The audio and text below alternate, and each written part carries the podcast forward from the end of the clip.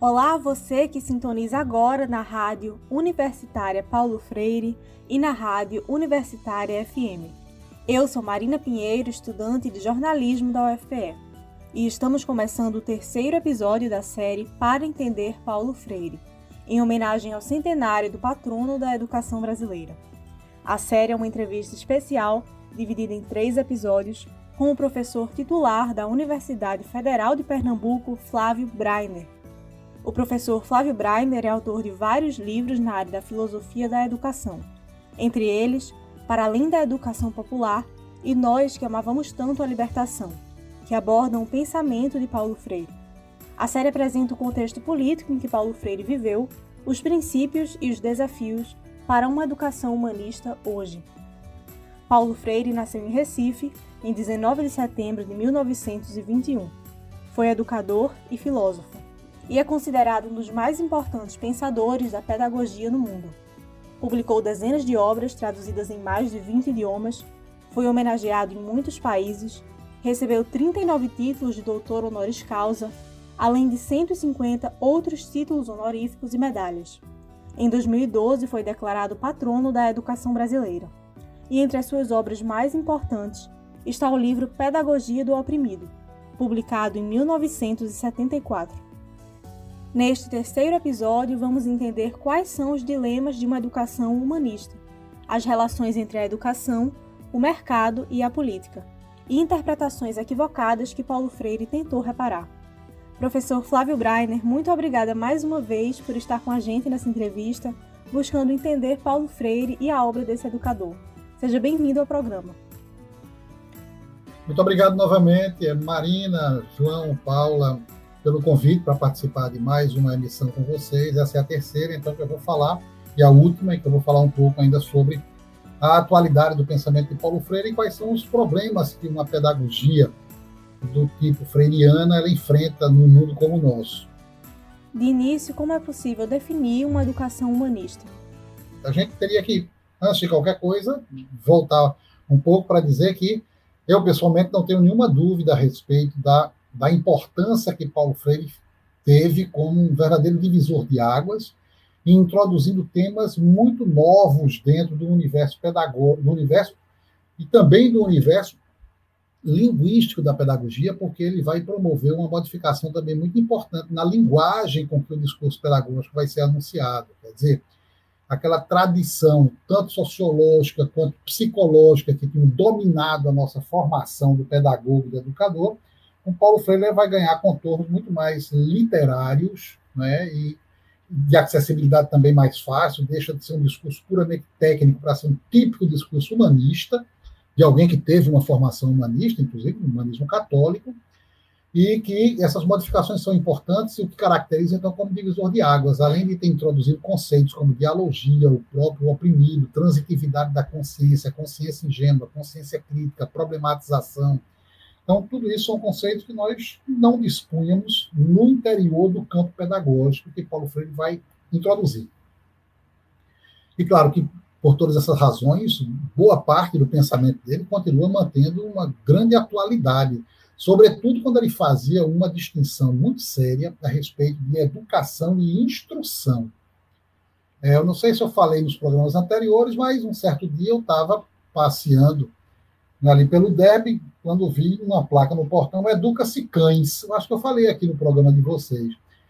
Como é que. Eu não sei se foi que essa pessoa tirou o curso de pedagogia dela, mas cães não são educados. Quem são educados são seres humanos. A educabilidade é um atributo exclusivamente humano e praticado por seres humanos. Basta ter lido Kant, né, o tratado de pedagogia dele, né, o Rousseau, por exemplo, o Emílio. Só homens educam homens, e quando esses homens não são educados por outros homens, eles podem virar o, menino lobo, por exemplo, Victor, de quem eu falei também aqui em edições anteriores. Então, qual é essa diferença entre a educação e a instrução? É, então, Paulo fazia uma distinção muito forte entre educar e instruir ou habilitar. A educação é, na verdade, uma finalidade sem fim. Nós, nós nunca chegaremos ao final de nosso processo educativo. A ideia do inacabamento do ser humano, uma ideia que ele vai tirar de Rousseau, mas também de Kant, ou a ideia de perfectibilidade, ou de inacab... do inacabamento do homem. Isso é o que garante a nossa liberdade. Então, a ideia mesma de uma pedagogia da liberdade tem que se basear na ideia do inacabamento, porque no dia em que eu estiver completamente pronto, não tiver mais absolutamente nada o que fazer de mim mesmo, eu também não vou mais precisar de nenhuma pedagogia da liberdade, porque eu não tenho mais o que fazer. Eu não tenho mais para onde ir. Eu cheguei no limite do horizonte. Como nós nunca vamos chegar na, em completar a nossa humanidade, então, podemos falar de uma pedagogia da liberdade. Mas isso é muito diferente de uma pedagogia da instrução. Uma pedagogia, uma pedagogia, uma, desculpe, uma educação, ela está preocupada com o nosso ser, ou seja, com a nossa moralidade, com a nossa consciência, com a nossa liberdade.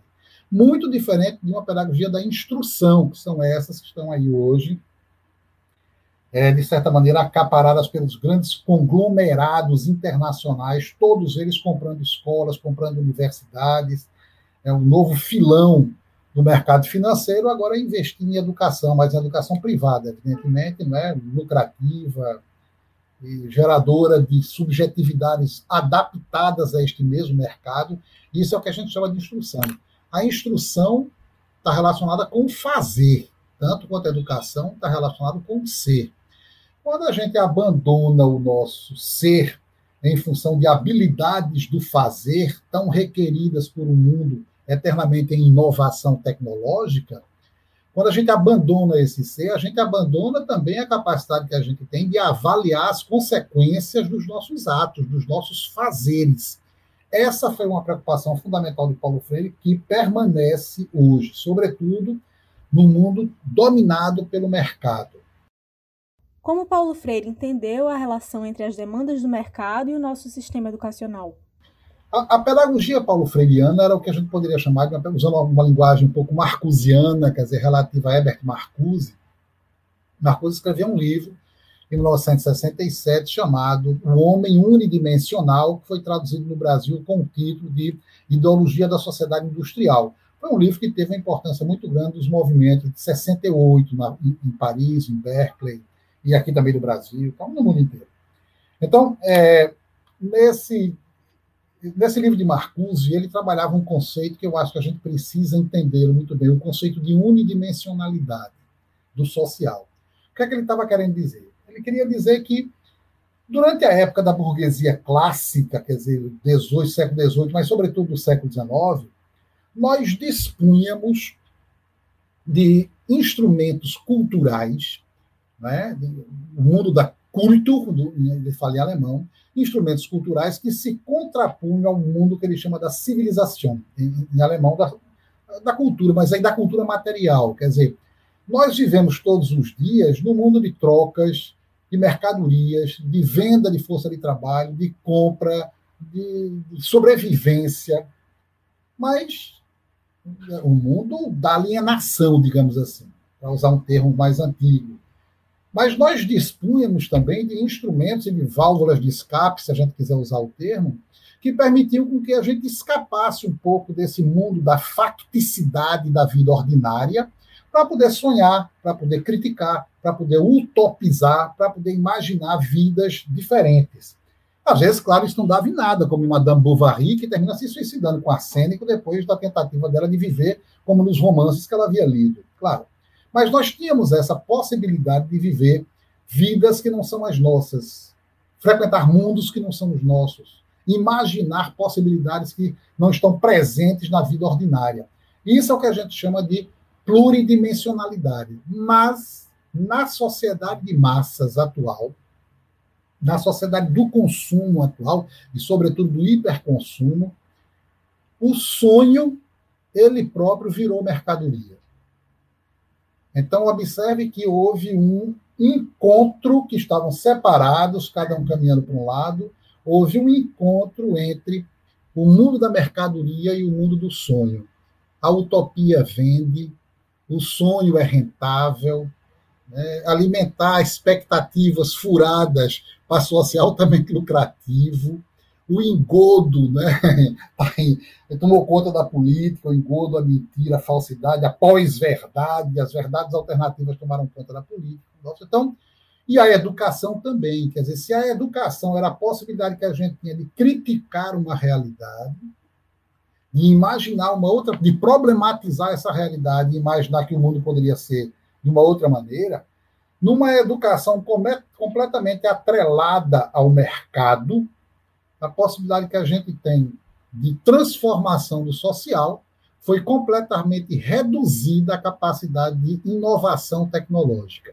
É isso que a gente então substituímos transformação política social por inovação tecnológica, como se abandonada a salvação social e política, nós depositássemos agora todas as nossas preces, todas as nossas orações no avanço tecnológico salvacionista. Foi contra isso que Paulo Freire se levantou, sobretudo nos últimos livros dele, na Pedagogia da Autonomia e na Pedagogia da Indignação, as três cartas que a esposa, a viúva dele, publicou quando ele já havia falecido, um ano depois que ele havia falecido. Ele morreu em 97, se eu não me engano, maio de 97. E a ideia do humanismo se relaciona com isso? Pois bem, então, a gente está vivendo num mundo muito, bastante transformado, que não é mais o mesmo mundo em que Paulo Freire escreveu a pedagogia do oprimido. Um deles é exatamente essa questão do humanismo. Quando a gente fala em humanismo, a gente, mesmo quando a gente está falando de humanidade, a gente não está falando do, de um conceito demográfico, não. A humanidade não é o conjunto das pessoas que fazem parte é, da população mundial, não. Humanidade é um conjunto de valores, de humanitas, como a dignidade, o respeito, a finalidade por si mesmo, a liberdade, a consciência, a moralidade. Tudo isso faz parte disso que a gente chama de humanidade. E é exatamente a ideia de que a educação deveria formar para que nós alcançássemos patamares cada vez mais elevados de humanidade, o que Paulo Freire chamou de humanização do homem, porque humanização porque ele ainda está se humanizando. O homem ainda vive formas de alienação cotidianas, políticas, econômicas, sociais, culturais. Então, a gente está o tempo todo mergulhado na inautenticidade da vida. Essa vida em que os outros dizem o que é que a gente tem que consumir, o que é que a gente tem que vestir, o que é que a gente tem, como é que a gente tem que falar, quais são os programas que a gente tem que ver. Então, uma vida completamente inautêntica essa nossa. Então, é, é, Paulo Freire estava preocupado com isso, com uma, uma, educação provavelmente humanista. Mas desde 68, e há um livro que está aqui atrás de mim, chamado Pensamento 68, ensaio sobre o anti-humanismo contemporâneo. Quando a gente fala de anti-humanismo, dá a impressão de que são autores que estavam querendo destruir o homem. Não é bem isso. Autores como Michel Foucault, como Maurice Blanchot, como Gilles Deleuze, como Félix Guattari, e toda uma corrente chamada pós-moderna, que começou, na verdade, com Heidegger, na verdade, começou com Nietzsche. São as correntes pós-Nietzschianas e pós-Heideggerianas que começaram a atacar seriamente a tradição humanista. Não é que essas pessoas não acreditassem na liberdade, ou não acreditassem na consciência, ou não acreditassem na moralidade. Não. Mas o que eles achavam é que o humanismo estabelecia uma forma do humano os predicados que deveriam compor este humano, e, no entanto, e, e, tentaram, claro, impor essas formas humanistas ali aonde, sobretudo, os europeus, que são os inventores disso, chegaram. Todas as nossas políticas atuais do decolonial ou do pós-colonial estão tratando exatamente disso. Quer dizer, houve uma forma estabelecida e fixada do homem, o que é o homem.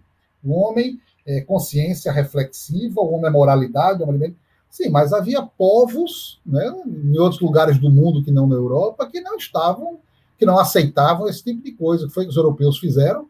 Ou os eliminaram, ou os catequizaram, ou os educaram. Então, educa, impondo um modelo educacional que a gente chama de humanista e que terminou por produzir etnocídios e às vezes até genocídios, porque ao lado do espalhamento imperialista da civilização branca europeia também veio acompanhado o lado genocida dessa mesma concepção imperialista. Então, o humanismo não tinha somente um aspecto positivo, era preciso agora pensar de outra forma. E uma dessas questões centrais do humanismo era o, a ideia do sujeito.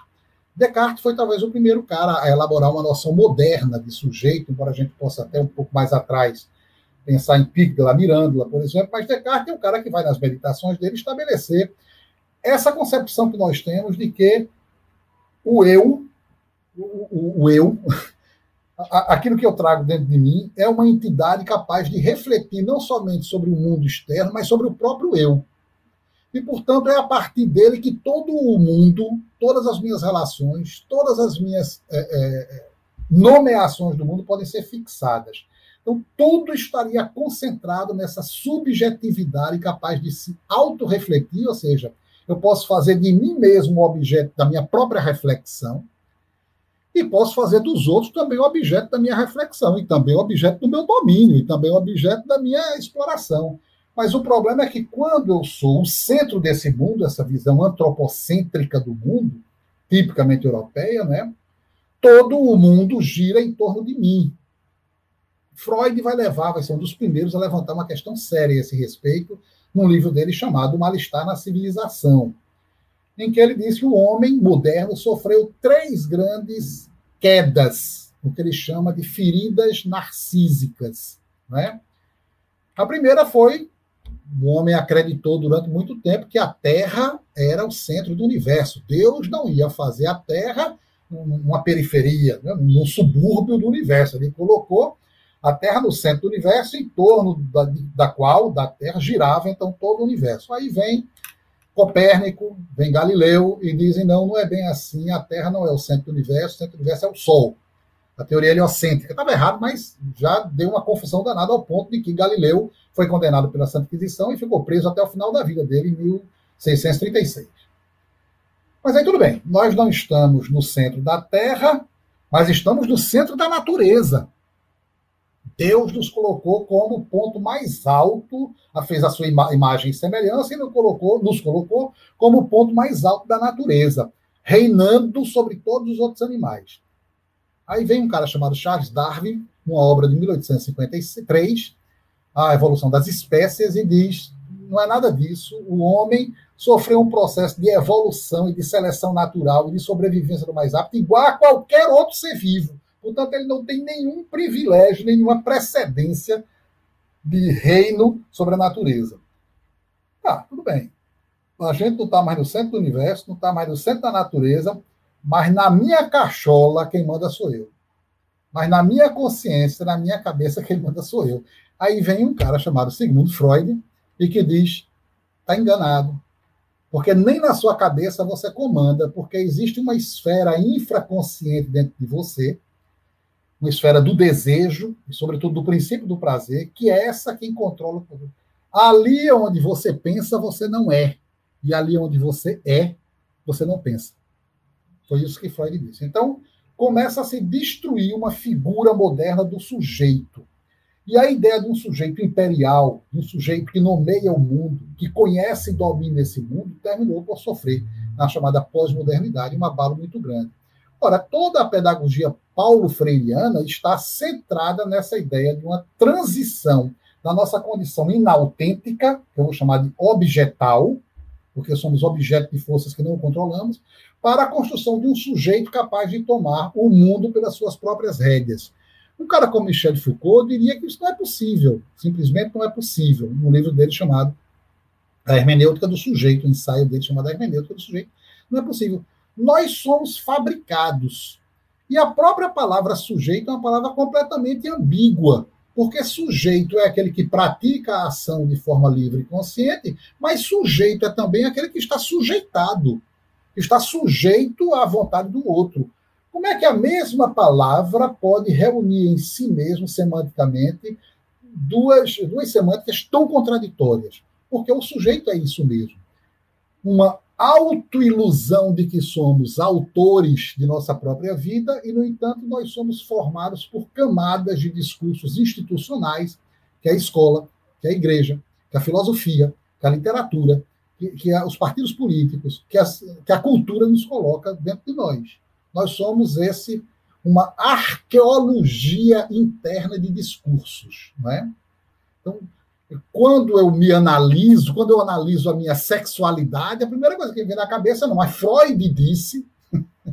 quando eu analiso a minha concepção de vida virtuosa ou de vida pecaminosa, mas Jesus disse. Quando eu analiso a minha militância política, mas Lenin, ou seja, a minha vida prática está tá toda dominada por discursos anteriores a mim. Eu venho no mundo usando uma linguagem que já estava estruturada antes de mim. Por isso é que Roland Barthes dizia a língua é fascista, mas não porque ela lhe cala, mas porque ela lhe obriga a falar de uma determinada maneira, pela sua sintaxe, pela sua semântica, pela sua gramática, pela sua é, pragmática, etc. Então, o sujeito mudou. Uma das coisas que hoje a gente precisa reanalisar na concepção de Paulo Freire é exatamente isso. A noção de sujeito com que ele trabalhou ainda se sustenta. Então, teremos que ter um certo. Daí ser introduzida a noção de intersubjetividade.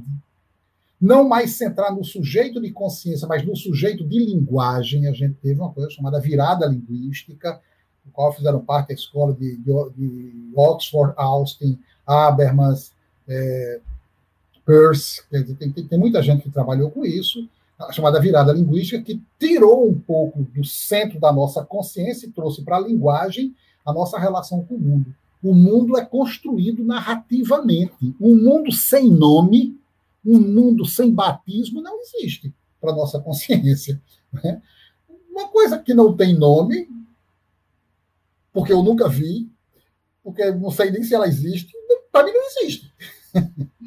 Mas a palavra Paulo Freire, pelo menos, teve essa grande preocupação de, ao mesmo tempo em que ele estava centrando no sujeito de consciência, daí a transição da consciência ingênua para a consciência crítica, portanto, ele ainda trabalha como um sujeito moderno, um pouco cartesiano, mas, ao mesmo tempo, ele centra na palavra a possibilidade das nossas relações de nomeação com o mundo, a questão do diálogo, do universo vocabular. Então, tudo isso está mostrando Paulo Freire jogando em dois tabuleiros, jogando em dois campos, né? Um campo moderno e uma transição para uma pós-modernidade. Embora o tema do sujeito e da consciência ele nunca voltou mais a trabalhar. Né? Ele, ele simplesmente não cita autores como Michel Foucault, como Gilles Deleuze, os chamados pós-estruturalistas. Né? É, o segundo ponto dessa minha intervenção de hoje era o o problema da esperança, que eu trabalhei num artigo que eu escrevi alguns anos atrás, a respeito do conceito de esperança. Paulo Freire escreveu, 23 anos depois da Pedagogia do Oprimido, uma obra em que ele dizia como é que a pedagogia, como é que ele tinha vivido a escolaridade dele, como é que ele tinha se formado, as experiências que ele tinha tido no Chile, nos Estados Unidos, na Europa, na África, e como é que ele tinha chegado à pedagogia do oprimido. Então é um livro um pouco de memórias. Não, não é não é a conceitualização de uma pedagogia chamada de pedagogia da esperança que está ali. É um livro de memórias e, sobretudo, um livro em que ele está rebatendo algumas críticas que foram feitas alguns conceitos que ele trabalhou. Conceitos como educação bancária, educação transformadora, consciência ingênua, conscientização, alguns conceitos em que ele teve que, por conta dos mal entendidos que foram gerados aqui e acolá, e foram muitos, né, Paulo Freire teve, então, que, num determinado momento, se debruçar sobre sua própria obra, que tinha se tornado maior do que ele mesmo. Né? Um autor, às vezes, ele sofre, alguém já disse, um cara chamado Harold Bloom, numa obra chamada Angústia da Influência, dizia que nós, autores, somos influenciados por outros autores que vieram antes de nós, a linguagem que nós usamos, as ideias que nós adotamos, as perspectivas teóricas que nós é, nos filiamos mas as autores que são dominados por si mesmos, pela sua própria obra. Quer dizer, a sua obra se tornou tão, tão importante, tão, tão ampla e tão é, alcançando uma dimensão tão grande que eles não podem simplesmente mais eles são identificados pela sua obra. Paulo Freire, o, o autor da Pedagogia do, Marx, o autor do Capital, e, e, assim por diante. Vejam, a obra se tornou maior do que o seu próprio autor. E é por isso que, praticamente, eu, eu digo, tem gente que não gosta, que a obra anterior de Paulo Freire vai desembocar na pedagogia do oprimido. E toda a obra posterior dele é uma tentativa de ou corrigir a pedagogia do oprimido, melhorar, ou avaliar, ou rememorar Mas toda a obra posterior dele não é a construção de novas pedagogias, não, mas é uma tentativa de aprimoramento da pedagogia do oprimido, que é a ópera mor dele. Ele sabia disso, todos nós sabemos também. Então. Professor, e como surgiu a pedagogia da esperança, que dá o nome ao livro lançado por Paulo Freire em 1992? A pedagogia da esperança é preciso ter um certo cuidado, porque Paulo Freire é autor moderno, mas quando a gente está falando de esperança, a esperança é uma, é uma virtude teologal da teologia. As três virtudes teologais são a fé, a esperança e a caridade. Quer dizer, não, não há propriamente uma, uma pedagogia que possa nos despertar uma esperança. Uma pedagogia não trata de uma virtude teologal. Uma pedagogia trata de uma relação chamada de pedagógica, no interior da qual é, pessoas com mais experiência ou com menos experiência estão no mundo no mesmo momento e um mundo que precisa ser compreendido, senão ele se torna destrutivo, como eu já falei disso aqui. Né? Então, é, pensar numa pedagogia da esperança é muito mais uma interpretação que a gente pode fazer, embora o próprio Paulo Freire quem deu esse nome ao livro, de que através de uma pedagogia da transformação social, quer dizer, uma pedagogia que vai transformar a minha forma de ver o mundo, e ao transformar a minha forma de ver o mundo, eu posso transformar o mundo em que eu, eu vivo, e a partir disso eu posso alimentar a esperança de ver esse mundo transformado. Ora, uma pedagogia vai tratar da minha consciência, não vai tratar da minha esperança. Não. Por isso é que não existe propriamente uma pedagogia da esperança. Existe uma pedagogia que trata da consciência a consciência que eu tenho de um mundo problemático, um mundo que pode ser transformado pela minha ação política e que, por causa disso, eu alimento a esperança de que essas coisas possam acontecer, a esperança política. Então, atenção, não é propriamente como ensinar as pessoas a terem esperança, não é? Não se trata disso, não é?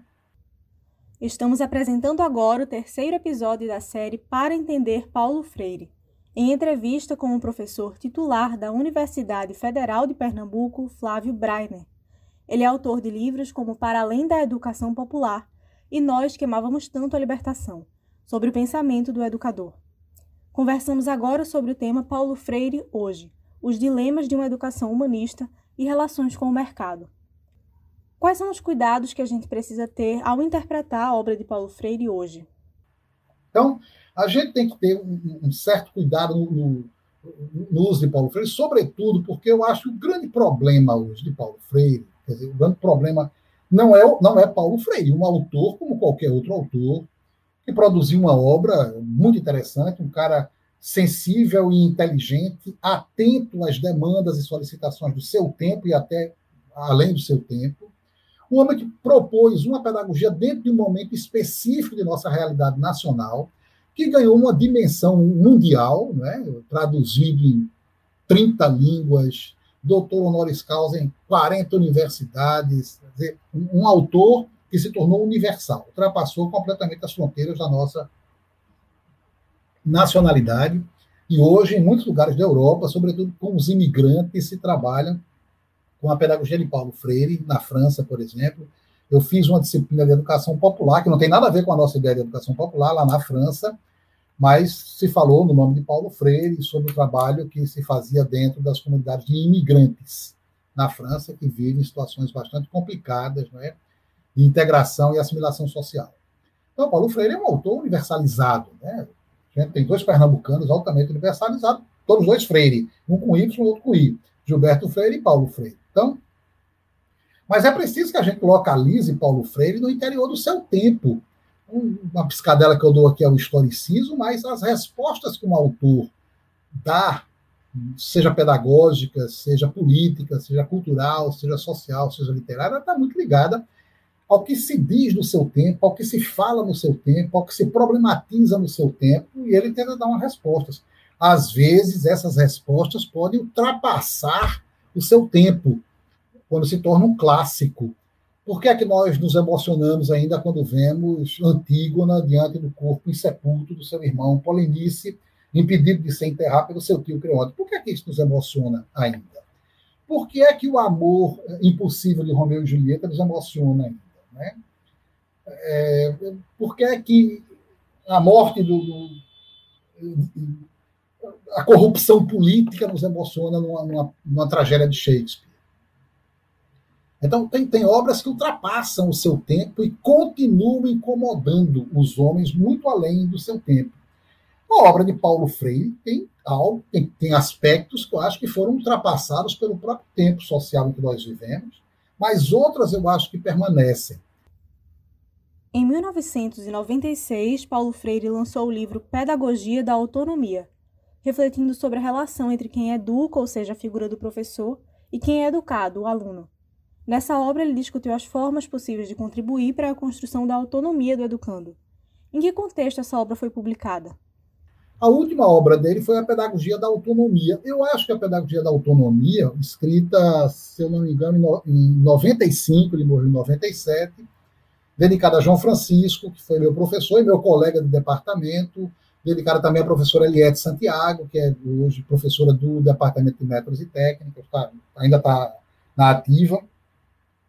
Mas, mas naquele livro, eu acho que ele estava profundamente preocupado com os mal-entendidos de sua obra. Dava a impressão, e eu disse isso aqui, acho, na um desses nossos três encontros, acho que em algum momento eu cheguei a me referir a isso, é uma interpretação de Paulo Freire um pouco laxista, um pouco sem rigor, sem rigor.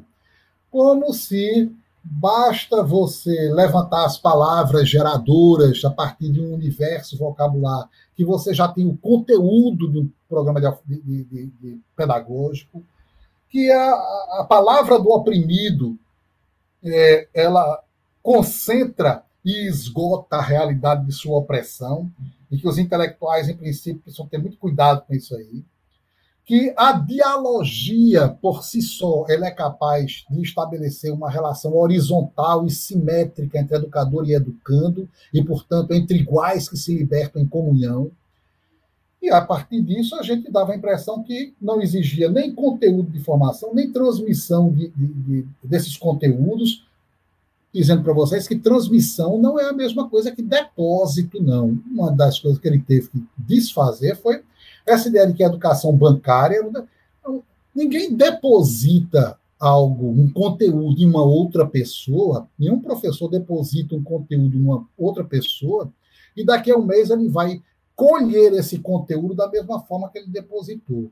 O mesmo conteúdo vai ser recebido, e aqui entra uma teoria da recepção, ele vai receber, vai ser recebido por duas ou três pessoas de forma completamente diferentes.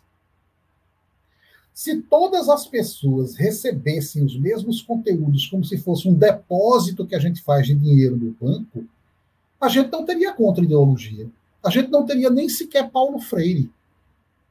Ou vocês acham que Paulo Freire estudou numa escola, quando ele era pequeno, Paulo Freireana? Ou vocês acham que Paulo Freire foi educado no método de alfabetização avanalética, quer dizer, Havia um Paulo Freire que educou Paulo Freire para que ele fosse alfabetizado de forma conscientizadora. Ou seja, Paulo Freire saiu de dentro de uma escola tradicionalíssima, como era o, Instituto Oswaldo Cruz, o Colégio Oswaldo Cruz, que ficava ali onde hoje é a Secretaria de Saúde do Estado de Pernambuco, na Praça Oswaldo Cruz. Uma escola extremamente conservadora. Vocês acham que Marx, Lenin, Gramsci estudaram em escolas libertadoras quando eram pequenos, né? Então a ideia de que uma educação somente reproduz é uma ideia bastante ingênua, que a educação, que a, a ideia de transmissão de conteúdo significa que não existe uma recepção absolutamente pessoal e única por cada um dos meus educandos. Que a mesma frase que eu digo para 30 pessoas será recebida por, de 30 formas diferentes, provavelmente. Todas elas merecendo interpretação é, diversificada. Então, acho que ele, ele teve que se desfazer um pouco dessas, dessas ilusões e dessas simplificações do seu pensamento. E ele tenta fazer isso na sua última obra, como eu estava dizendo, a Pedagogia da Autonomia. Quando a gente está falando de autonomia, é um conceito kantiano que significa aquele que se dá a própria norma. Kant escreveu, 1780 alguma coisa, ele escreveu um ensaio chamado é, resposta à questão o que é o iluminismo, e que ele falava que para que nós possamos alcançar nossa maioridade intelectual, nós teremos que romper com a heteronomia, quando a norma vem dos outros. quando a norma vem dos outros.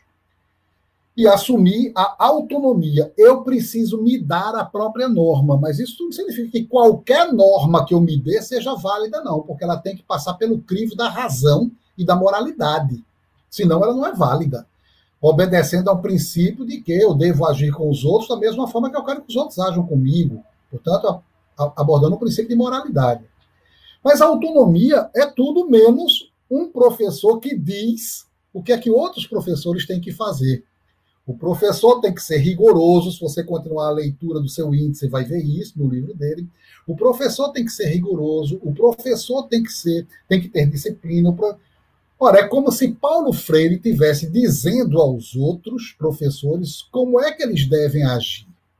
Mas isso é exatamente o princípio da não autonomia, porque eu acho que isso deveria, então, ser um objeto de uma reflexão, sobretudo por parte dos paulo freirianos, para que certos títulos como Pedagogia da Indignação, que não foi ele que deu, Pedagogia da Autonomia ou Pedagogia da Esperança, que não constituem propriamente pedagogias, mas às vezes, no caso da Pedagogia da Autonomia, um, um catálogo praticamente de recomendações ou de exigências que são feitas por um educador para outros educadores.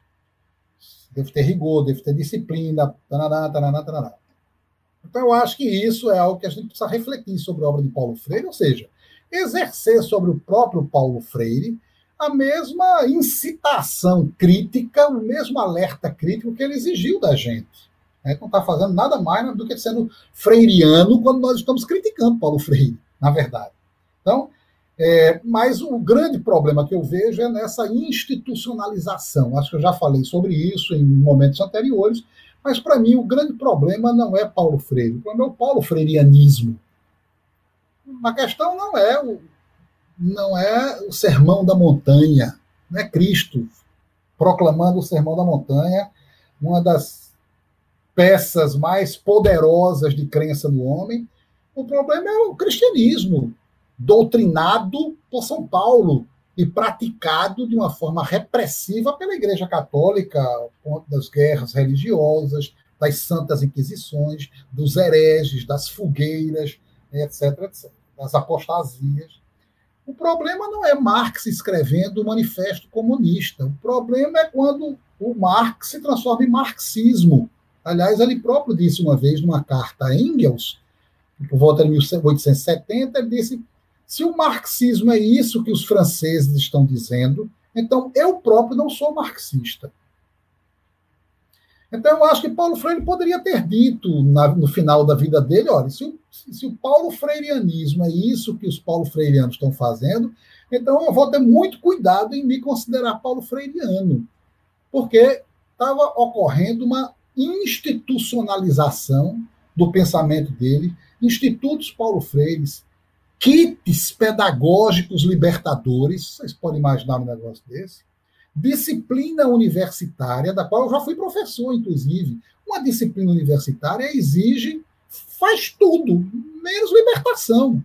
A própria palavra disciplina já mostra que não haverá aqui libertação nenhuma. Ou você aceita a disciplina, né, seja, seja sob a forma de um conteúdo organizado, ou seja sob a forma de uma disciplina do corpo e da mente, né, um ordenamento do corpo e da mente, ou você cai fora. É tudo menos autonomia, é tudo menos libertação, é tudo menos conscientização. Depois, as pessoas com quem eu trabalhei não eram adultos analfabetos querendo se libertar da opressão, não. Eram estudantes universitários, o pessoal, de classe média. Não tinham nada que serem libertados, não.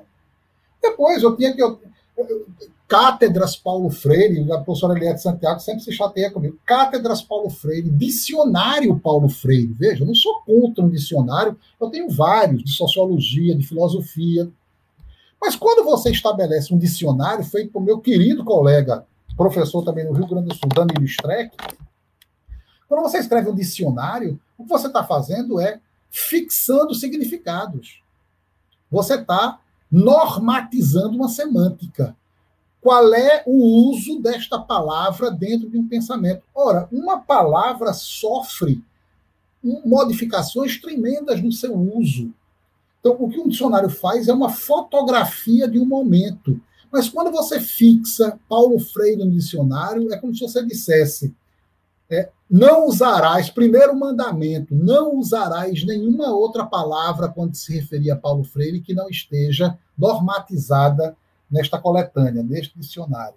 Não adulterarás estas palavras com semânticas pecaminosas ou intoxicantes.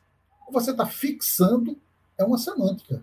Mas é exatamente porque as palavras possuem, de certa forma, são campos de significados vazios, a palavra pobre para São Francisco de Assis não é a mesma palavra pobre para Marx, ok? Nem para os revolucionários de hoje. Com essas interpretações equivocadas do Paulo Freireanismo, qual é a alternativa para manter a obra dele viva ou em renovação? Eu acho que quando a gente faz isso com Paulo Freire, quando a gente fez isso com Paulo Freire, cátedra, disciplina universitária, colóquio, seminário, grupo de trabalho, práticas paulo-freirianas, relatos de experiência. Agora mesmo, recentemente, eu tive que fazer uma, um parecer para uma revista, a revista da Universidade de Campinas, uma revista importante, em que o, o, o, autor queria fazer uma comparação entre Paulo Freire e Walter Benjamin, uma comparação que praticamente reduzia esses dois complexos autores a quase nada, a, a chavões, clichês. Né? Quem frequenta o mundo do Paulo Freireanismo sabe que ele é todo marcado por clichês. Eu, sei alguns até de cor. Ninguém liberta ninguém, os homens se libertam em comunhão. A educação não transforma o mundo, a educação transforma os homens. Os homens é que transformam o mundo. A todo, educar, todo educar é um ato político. Quer dizer, frases que simplesmente pela sua repetição chavonesca, clichê, elas terminam por perder o seu potencial subversivo. Estão entendendo? Ou seja, o que nós precisávamos hoje de fazer com a própria pedagogia de Paulo Freire é introduzir novos vocábulos, uma nova semântica, uma nova gramática, uma nova pragmática, uma nova, é, uma nova sintaxe que pudesse tirar os nossos olhos, já acostumados com palavras como conscientização, a nossa consciência já completamente automatizada por coisas como precisamos desenvolver a consciência crítica. Vejam, nesse artigo eu peguei alguns exemplos desses chavões, um artigo para uma revista importante da Universidade de Campinas. Eu disse um texto repleto de clichês tais como: vejam só, os sujeitos da academia precisam alcançar uma educação libertária. Isso eu ouço desde os anos 70, viu, pessoal? A conscientização se encontra na base de uma consciência crítica. Toda redundância aqui não é mera coincidência. A revolução começa quando se sai da zona de conforto. Peraí, pessoal.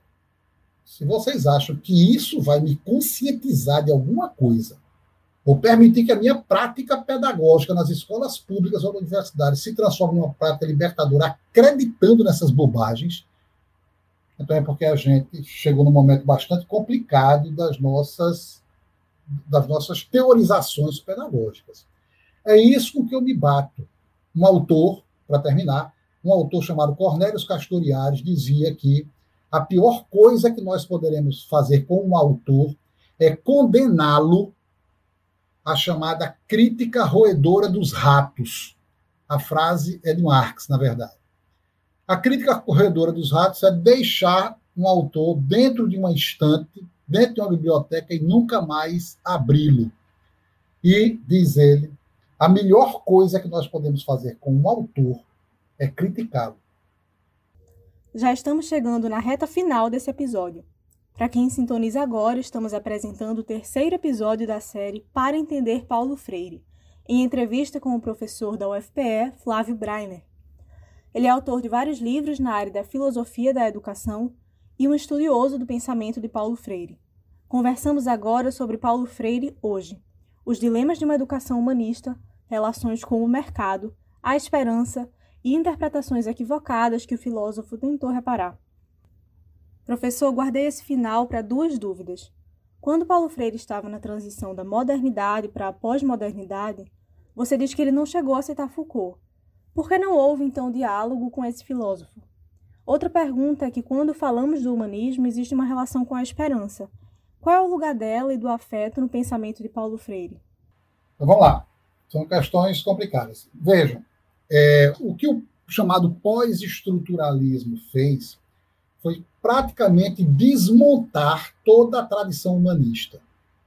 Mas essa tradição humanista centrada no homem, quer dizer, o homem como aquele que domina, controla, compreende o mundo em volta, compreende os outros homens e suas relações e compreende-se a si mesmo, porque é capaz de autorreflexão.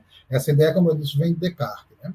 Então, os pós-estruturalistas, praticamente, há um livro de Foucault chamado As Palavras e as Coisas, em que a última frase desse livro, que é praticamente o grande clichê do anti-humanismo, ele diz o homem nunca foi a grande preocupação do homem. Ou seja, as ciências humanas surgiram há dois séculos e meio. As ciências para estudar o homem surgiram há dois séculos e meio. Então, o homem nunca foi a grande preocupação do homem. O homem estava preocupado com a salvação, com a política, com o destino da cidade, com o governo, com o tirano, com... mas não com o homem como objeto de uma reflexão específica, sociológica, antropológica, psicológica, psicanalítica, pedagógica. Isso é das ciências humanas. E assim como o homem, diz Foucault, e assim como o homem nunca foi a preocupação do homem, ele também vai deixar um dia de selo. Como um desenho que nós fazemos na areia da praia e uma onda vem e apaga. Ora, Paulo Freire não poderia aceitar um negócio desse nunca, sob pena dele desfazer completamente toda a pedagogia dele.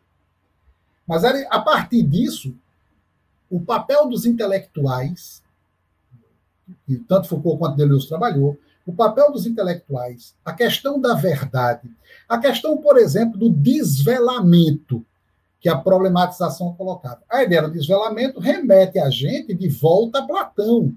Quer dizer, a realidade está encoberta por uma ideologia que as classes dominantes criam, mas tem algumas pessoas que sabem disso, como aquele sujeito que se libertou sozinho da caverna de Platão. Tá tem algumas pessoas que sabem disso, que sabem que por trás da falsidade ideológica ou da falsa consciência existe a mecânica e a gramática da exploração capitalista. Mas nem todo mundo sabe, sobretudo quem não sabe são os oprimidos. Mas uma vez que nós sabemos, nós podemos praticar pedagogias libertadoras. Ora, nós estamos aqui de volta a uma pedagogia de natureza iluminista, que é exatamente aquilo que, que o humanismo, que a crítica do humanismo bateu em cima. Ora, uma pedagogia iluminista não é aquela que diz é, vamos libertar conjuntamente, não. É aquela que diz a luz da razão precisa entrar na escuridão das classes oprimidas.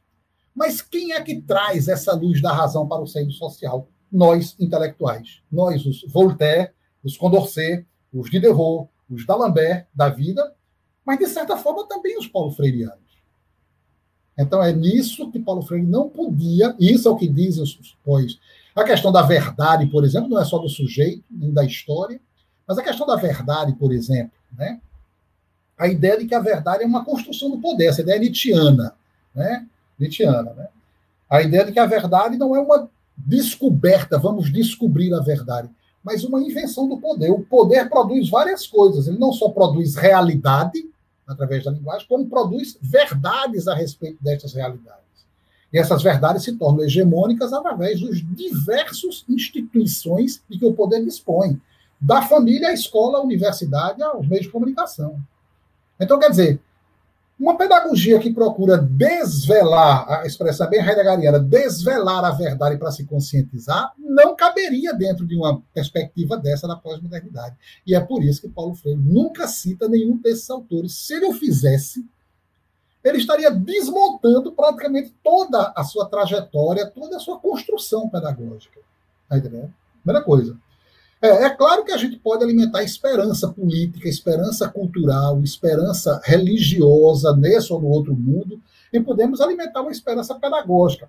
O que eu quero dizer é que a, a esperança não é objeto específico de uma pedagogia.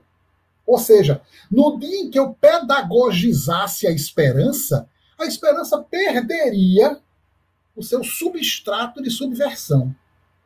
Porque uma pedagogia é uma fixação de pessoas no interior de uma relação. E que alguém ensina, alguém aprende, alguém conscientiza, alguém é conscientizado, ou, ou se conscientizam juntos, ou se libertam juntos, não interessa. Mas é no interior de uma relação. E nessa relação, nós somos sujeitos, mas também objetos pedagogizáveis. Ora, no dia que eu pegar a esperança, como eu peguei o Sermão da Montanha, como eu peguei o Manifesto Comunista, e transformasse a esperança numa pedagogia, eu estaria talvez retirando a esperança do interior do seu vasto panorama social e trazendo ela para o interior de uma relação pedagógica que eu instituo enquanto pedagogo. Atenção. O que é que eu estou fazendo com a esperança quando eu estou pedagogizando ela? O que é que eu estou fazendo com um oprimido quando eu estou pedagogizando ele? O que é que eu estou fazendo com a criança quando eu estou submetendo ela a uma relação pedagógica? Pronto, e a questão da, da, da, afetividade aparece no termo que Paulo Freire usa sempre, a amorosidade.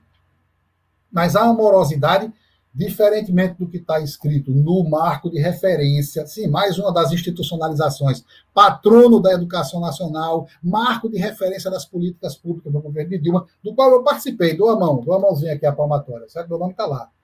Pois bem, mas eu, a briga que eu tive foi para que a amorosidade não aparecesse como princípio epistemológico.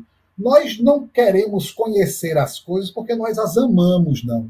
Às vezes nós precisamos conhecer as coisas que nós detestamos, inclusive para poder compreender porque nós as detestamos. Eu, eu, não, eu, não, eu não tenho nenhum amor pela exploração capitalista, não, mas eu preciso conhecer. Logo, a amorosidade não é um princípio epistemológico. Mas numa relação pedagógica, partir da ideia de que eu não estou aqui para transformar você em um objeto dessa relação. Eu, eu, eu quero que nós participamos dela com uma certa carga de amorosidade, que não é só o amor no sentido do amor de um homem para uma mulher, de um homem para um outro homem, de uma mulher para outra mulher, não é nesse sentido, do amor simplesmente como realização de um desejo, como realização de uma relação. Mas a amorosidade como eu quero que nós participemos de uma relação, que nós possamos construir algo e que essa relação que nós vamos construir tenha um efeito sobre o mundo em que nós vivemos. Esse mundo tantas vezes desamável, mas que nós podemos, através de uma relação mais amorosa de uns com os outros, uma relação mais bonita de uns com os outros, também transformar o mundo numa coisa mais amorosa e mais bonita. É nesse sentido que ele falava da amorosidade, não propriamente do afeto.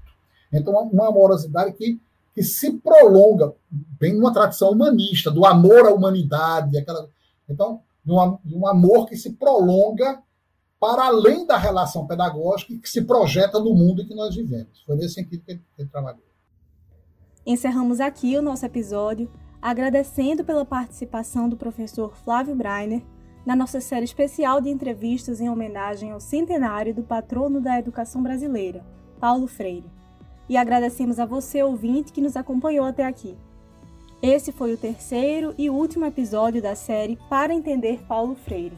A produção e o roteiro desse programa foram feitos por Lucas Dantas, estudante de rádio, TV e internet da UFPE, e por mim, Marina Pinheiro, estudante de jornalismo sob a supervisão da professora do Departamento de Comunicação Social da UFPE, Paula Reis. Edição: Lucas Dantas. Esse programa também fica disponível em formato de podcast e nas plataformas digitais. Tchau e até a próxima!